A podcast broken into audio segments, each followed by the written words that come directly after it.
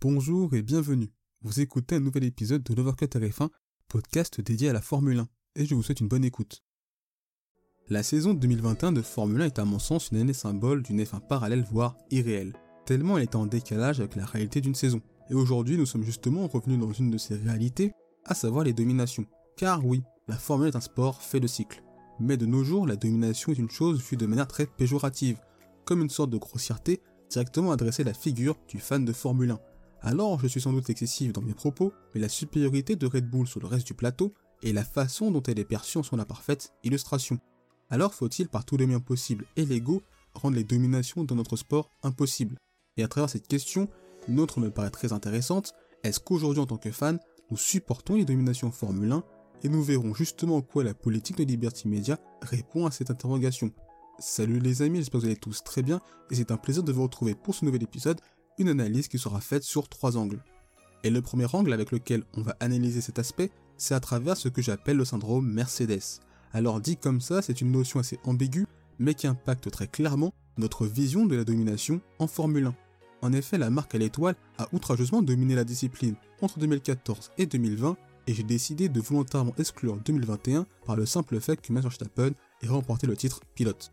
Mais dans cette période, certes longue, on a tout de même vécu des luttes pour le titre, de 2014 à 2018, avec des protagonistes certes différents, mais avec comme dénominateur commun Lewis Hamilton. Alors bien sûr, 2019 et 2020 furent des années moins intéressantes, car moins de suspense, mais elles ne peuvent résumer à elles seules notre perception de la domination de l'écurie allemande, ou plutôt celle de Lewis Hamilton. Car finalement, si Valtteri Bottas avait dominé Lewis Hamilton en 2019 et 2020, notre vision globale de l'hégémonie Mercedes se retrouverait totalement modifiée. Et qu'au fond, si une écurie domine mais contre ces deux pilotes, il y a de l'action et des rebondissements, le fan en aurait clairement pour son argent. Mais le problème est justement quand la domination d'une écurie tend davantage par la domination d'un seul homme, et ça d'une certaine manière, on ne le veut plus. Ces sept années sont d'ailleurs plus vues comme une suprématie hamiltonienne qu'allemande. Ainsi les dominations sont mal considérées par les fans, et Mercedes a indirectement impacté notre vision de la Formule 1 sur cet aspect. Et c'est justement ça le syndrome Mercedes. Nous sommes aujourd'hui beaucoup moins tolérants face à l'émergence d'une domination. En bref, notre seuil d'acceptation vis-à-vis de cela s'est drastiquement affaibli au point même que l'émergence de Red Bull est la goutte d'eau faisant déborder le vase. Et pourtant la domination autrichienne est loin de celle de Mercedes, notamment sur la durée. Alors en disant cela, mon but n'est pas de modérer. La domination de Red Bull, cette domination est là, et je ne veux pas tomber dans cette vision où tout ce qui serait moins pire que l'hégémonie Mercedes doit être accepté par le passionné. Chacun doit librement voir sa propre vision là-dessus. Pour autant, ce ressenti se justifie, et s'explique par des saisons de plus en plus longues, avec davantage de courses et de séances en jeu, notamment les sprints. On voit donc encore plus qu'auparavant la supériorité d'un pilote et d'une équipe, et clairement ça pèse. Il y a aussi le fait que Max Verstappen ait battu le record de victoire sur une saison en 2022, et qu'au fond, le Néerlandais n'a pas de réel adversaire dans son équipe pour lui tenir tête, comme ce fut le cas pour Lewis Hamilton face à Valtteri Bottas.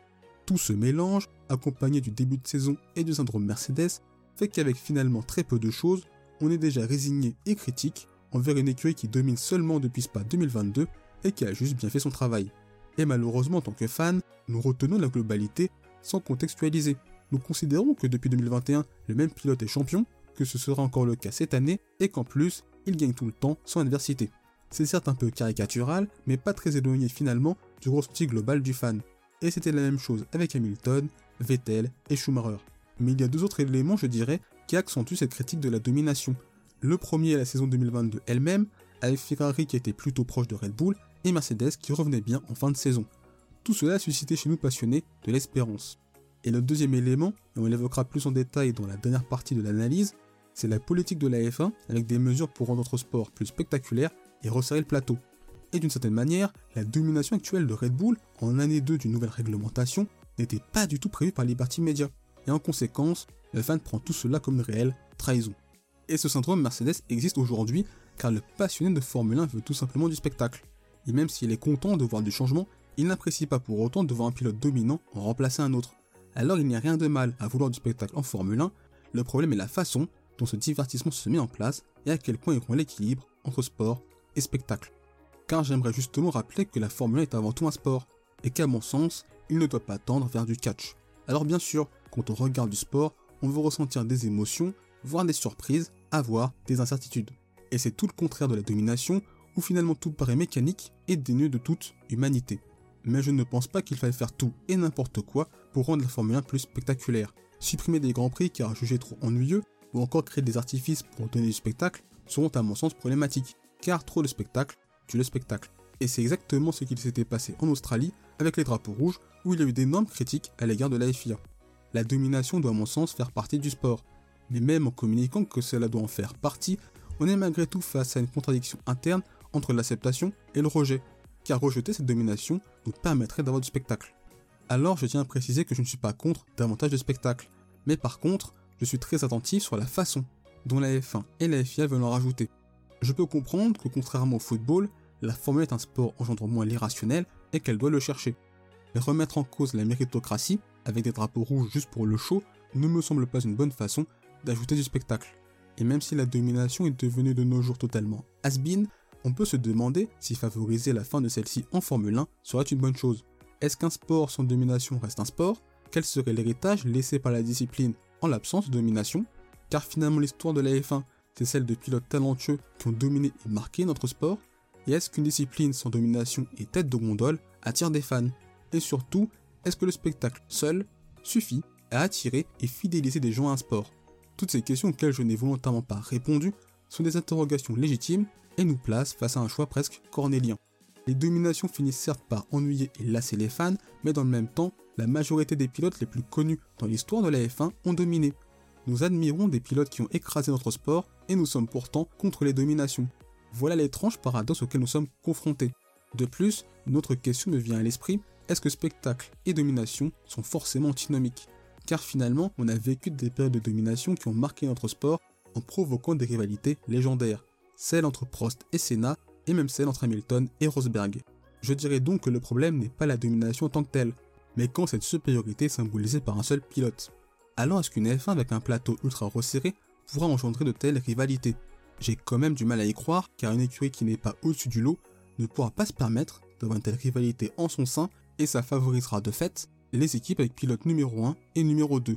Bref, davantage de batailles inter-écuries qu'intra-écuries.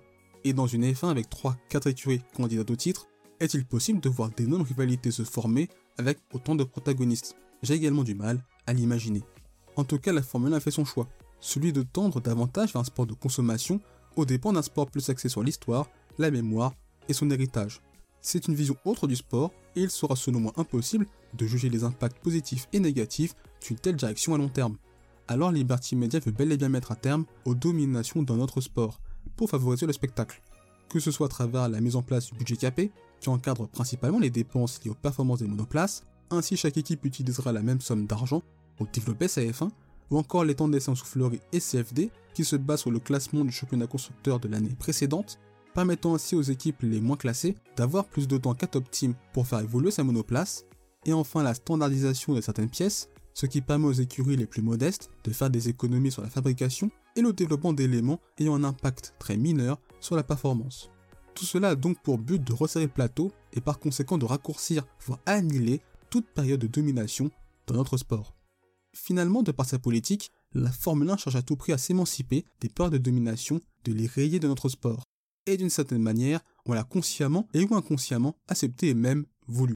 Un accord tacite avec Liberty Media car phagocyté par les dynasties hamiltoniennes et verstappeniennes, où l'on oublie que les dominations peuvent aussi nous divertir, pour le meilleur comme pour le pire.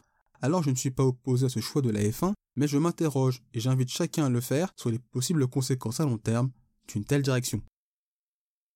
Merci d'avoir écouté cet épisode. S'il vous a plu, n'hésitez pas à vous abonner au podcast de Voir que F1 ainsi qu'à la chaîne YouTube. C'est une façon de soutenir le projet et également de ne pas manquer les prochains épisodes. N'hésitez pas également à partager cet épisode à vos proches. On se retrouve les amis très bientôt. D'ici là, portez-vous bien, je vous souhaite le meilleur. Salut